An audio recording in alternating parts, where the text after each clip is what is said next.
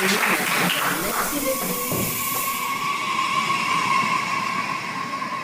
Frédéric Champly, je suis euh, médecin hospitalier aux hôpitaux du Pays du Mont-Blanc à Salanches. Je suis originaire de Haute-Savoie et voilà, j'ai une activité de médecin urgentiste et euh, je fais aussi du score en montagne à Chamonix dans le cadre de mon activité de médecin urgentiste. La vallée Larve, c'est une vallée, si on peut parler d'un point de vue économique déjà, euh, que je définirais par une vallée très riche au niveau national. Une vallée qui cumule deux choses un peu particulières, c'est-à-dire du tourisme et de l'industrie. L'industrie, c'est le décolletage qui est euh, la fabrication de petites pièces métalliques qui va servir à toutes les industries automobiles, d'armement et j'en passe et des meilleurs. Donc c'est une vallée qui a beaucoup d'activités de décolletage, plus de 300 entreprises je crois, dont certaines très grosses, qui génèrent beaucoup d'argent. C'est une vallée qui est aussi donc extrêmement euh, technique euh, d'un point de vue de son industrie, parce que le décolletage c'est quelque chose de très très technique et donc on est une des seules vallées en France ou en tout cas une des seules zones en France à maîtriser. On est proche de la Suisse, donc on a aussi euh, pas mal de frontaliers qui sont ici et donc euh, qui travaillent en Suisse et qui vivent en France. Une vallée qui aussi euh, draine des Français qui ont de l'argent et des Suisses qui habitent en France en travaillant chez eux. Donc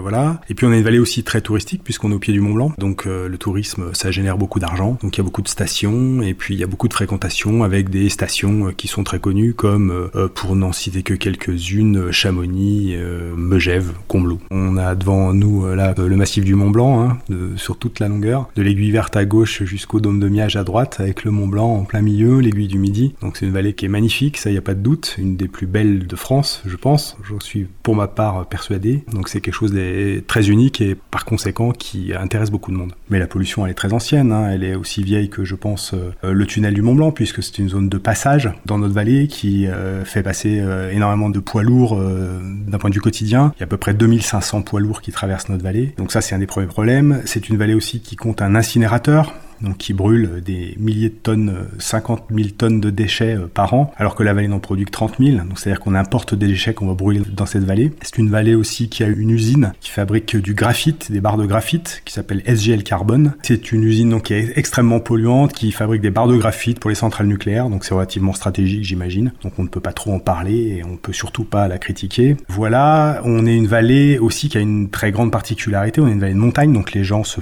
chauffent culturellement au bois. Donc il y a beaucoup de foyers ouverts, de cheminées, de choses comme ça. Donc ça produit aussi des polluants. Donc on a trois sources de polluants hein, l'industrie par le biais des GL carbone, euh, également euh, le, décolletage, euh, l'incinérateur qu'on va considérer comme l'industrie, le transport et puis le chauffage individuel. Voilà, avec cette particularité qui est qu'on a une vallée qui est extrêmement encaissée avec très peu de dispersion. Donc quand on produit beaucoup de polluants comme c'est le cas par les trois secteurs dont je vous ai parlé et puis qu'en plus de ça on n'a pas de dispersion, on a une accumulation qui est importante. Donc cette accumulation elle est depuis toujours, seulement maintenant on est beaucoup plus sensible aux problèmes d'environnement. On a surtout des études qui depuis 20-25 ans au niveau euh, international montrent que cette mauvaise qualité de l'air a un impact sur la santé. Donc les gens se mobilisent beaucoup plus. Faut venir ici au mois de décembre, janvier, on a une nappe hein, de brume verdâtre, jaunâtre, marron, donc très très visuelle l'hiver. L'été, elle l'est un peu moins parce qu'effectivement l'été, euh, il y a moins de microparticules, particules fines puisque c'est comme ça qu'on les appelle, et il y a beaucoup plus de pollution à l'ozone, qui est en fait un produit de dégradation du monoxyde d'azote qui est produit par les véhicules. Donc euh, ça, par contre, c'est invisible et on traverse des pics de pollution l'été où la vallée est absolument euh, belle, pure, on voit rien, mais on est en pic de pollution à l'ozone. Donc l'été, c'est l'ozone et l'hiver, c'est les particules fines où il y a un jour sur deux un air de mauvaise, voire très mauvaise qualité. Donc ça paraît assez incroyable. Il y a des gens qui euh, soulignaient la problématique de la qualité de l'air depuis euh, bien des années euh, dans notre vallée. Donc je découvre pas le problème et je, le révèle pas au grand public. Je deviens médiatique parce que j'aborde la problématique sur le versant sanitaire et je donne un nom aux inquiétudes des parents qui me sollicitaient à l'hôpital en disant mon enfant tous, c'est la qualité de l'air qui est responsable de ça. Et moi je me rends compte effectivement qu'il y a beaucoup plus de fréquentation des urgences en période de pic l'hiver pour ce qui est des enfants qui font beaucoup plus d'asthme, de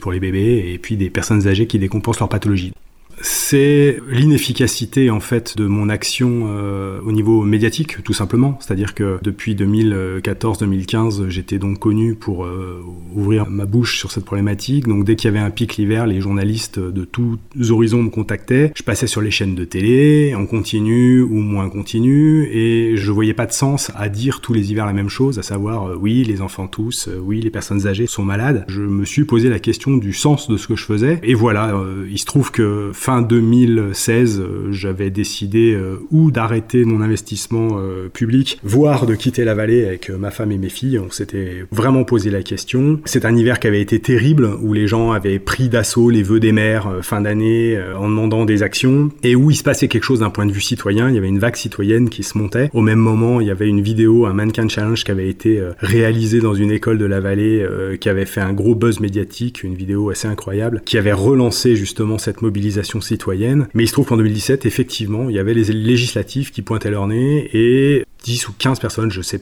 plus très exactement combien, mais enfin que je connaissais pas, ont fait un appel effectivement citoyen pour eux, pour avoir discuté avec eux après, de leur côté, faire un coup médiatique, hein, simplement euh, avoir la parole dans la presse et puis euh, mobiliser les citoyens à nouveau, me demandaient de me présenter pour les législatives. Donc je voyais pas trop le sens, mais j'ai été convaincu, c'est vrai, je me suis laissé convaincre par quelqu'un euh, qui m'a dit que c'était un moyen extrêmement pertinent de mettre cette problématique au centre des discussions pendant trois mois, pendant une campagne législative. Donc c'est comme ça que j'ai accepté, que je me suis dit, ce sera un beau point final, imaginons pas deux secondes pouvoir être élu, euh, étant donné que j'y allais sans étiquette dans une vallée qui est, comme je vous l'ai dit au début, très riche et par conséquent de droite et industrielle et tout ça. Donc euh, je savais très bien que le candidat ou la République en marche ou euh, les Républicains seraient élus. Mais j'ai décidé de, j'ai décidé de m'engager à la campagne pour pouvoir avoir une tribune pendant trois mois et c'est quelque chose qu'on a vraiment optimisé et ça a été un beau point final de mon engagement médiatique. Alors il y a deux façons de voir les choses. Soit on accepte que la situation s'améliore parce que les conditions météo euh, les deux dernières années ont fait qu'il y avait un peu plus de vent et donc euh, il y avait des seuils qui étaient euh, moins importants. Et là, on part du principe que oui, la pollution diminue et on s'en félicite, d'accord? Moi, c'est pas ce que j'appelle avoir fait avancer les choses. Soit on part du principe qu'on a réduit les émissions parce que c'est bien ça l'objectif final, c'est de réduire les émissions. Et là, on se rend compte que bien évidemment pas, on n'a rien changé parce que ça impose de se reposer la question de l'incinération dans cette vallée, au niveau même du territoire national en général. Est-ce que c'est logique en 2019 à un moment où on manque de toutes les ressources sur la planète, de brûler des choses qu'on pourrait recycler. C'est des vrais débats et ça, c'est une décision qui doit être prise au niveau national. Ça peut pas se jouer au niveau local. Le transport routier, euh, est-ce que c'est normal que 2500 camions passent par jour dans notre vallée? Et là, c'est une politique pareille, nationale, de report modal, de mettre les camions sur le rail. C'est pas pris au niveau local et là, rien n'a été fait. Donc voilà, il y a deux trois bricoles qui sont faites histoire de donner un espèce de vernis vert à, cette problématique euh, en faisant des aides pour changer les poils. Mais enfin, on sait tous que c'est pas le fond du problème. Donc non, la situation pas changé. Et il y a même autre chose qui est beaucoup plus euh, malsain, c'est qu'on mesure pas les bons polluants. En gros, les nouveaux moteurs diesel produisent des particules fines de très très petit diamètre qu'on ne mesure pas et qu'on n'est pas sommé de mesurer au niveau de l'Europe. C'est-à-dire qu'on continue à mesurer les PM10 alors que les nouveaux moteurs diesel ne produisent quasi plus, enfin beaucoup moins de PM10 et beaucoup plus de PM2,5 et de PM1 qui sont encore plus mortels que les PM10. Mon opinion a évolué parce que j'ai remis en perspective ce qu'était notre problématique de pollution et de qualité de l'air euh, au niveau local. Je l'ai mis en perspective au niveau national et je l'ai même mis en perspective au niveau de la pollution en général. J'ai vu que des gens se posaient cette question du mode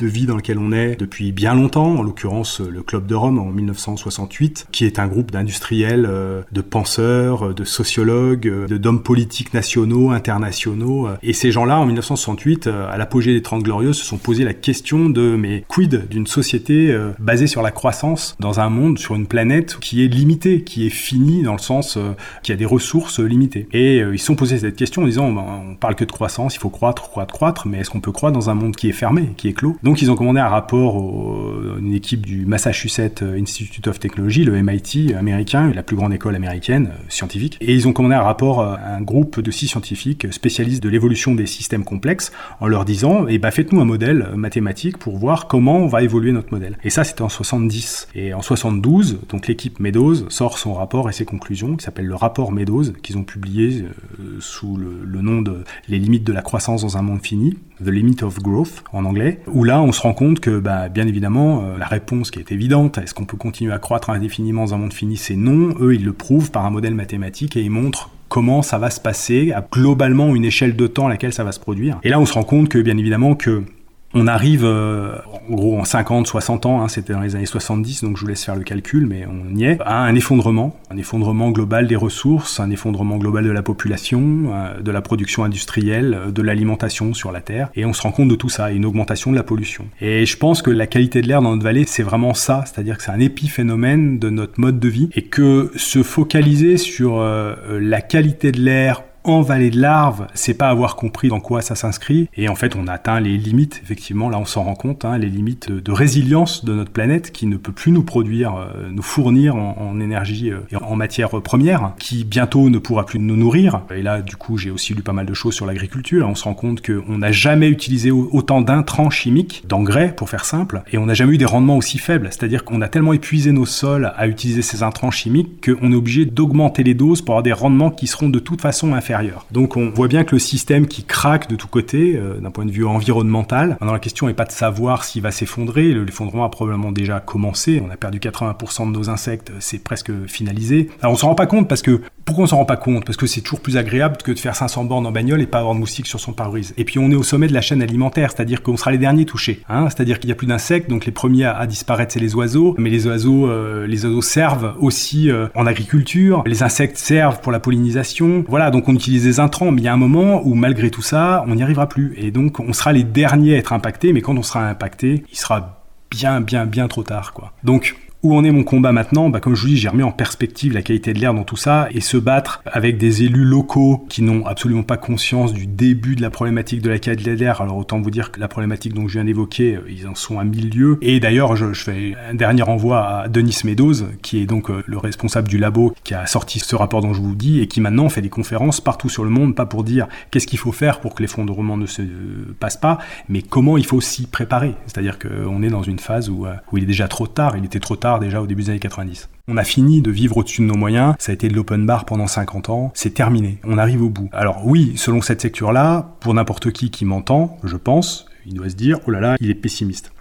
La vérité, c'est que si on est pessimiste et si on a vraiment cette vision des choses et qu'on baisse les bras, il faut se mettre une balle. Enfin, je veux dire, faut pas aller plus loin que ça. Or, je suis pas du tout comme ça. Je travaille. Je travaille pour euh, m'autonomiser. Ce sont des choses extrêmement simples parce que, en fait, on se rend vite compte qu'on est très dépendant du système qu'on critique. Hein. J'ai une voiture, euh, voilà, je consomme comme tout le monde. Et devenir euh, résilient et décroître, parce que c'est bien de ça qu'il s'agit, moins consommer, c'est un effort et c'est surtout un mode de pensée qu'on n'a pas, qu'on nous a pas inculqué. On nous a dit euh, tu as faim, tu ouvres ton frigo, tu trouveras à manger. On nous a pas dit tu as faim, tu vas cultiver ton jardin et tu fais pousser tes légumes. C'est quelque chose qu'on n'envisage pas. Moi, je m'applique à euh, décroître un maximum. Euh, je m'applique à être autonome avec des choses simples. Par exemple, j'ai réinstallé dans ma maison, et ça c'est pour faire un parallèle avec la qualité de l'air, un poêle à bois, parce qu'il n'y a pas plus simple que chauffer au bois. On fait du jardin, j'ai des ruches, je me déplace en vélo ou je vais travailler en courant. Enfin bref, je ne prends plus l'avion, peut pas euh, avoir cette vision des choses et continuer à avoir un impact carbone qui est extrêmement négatif. Donc euh, forcément, euh,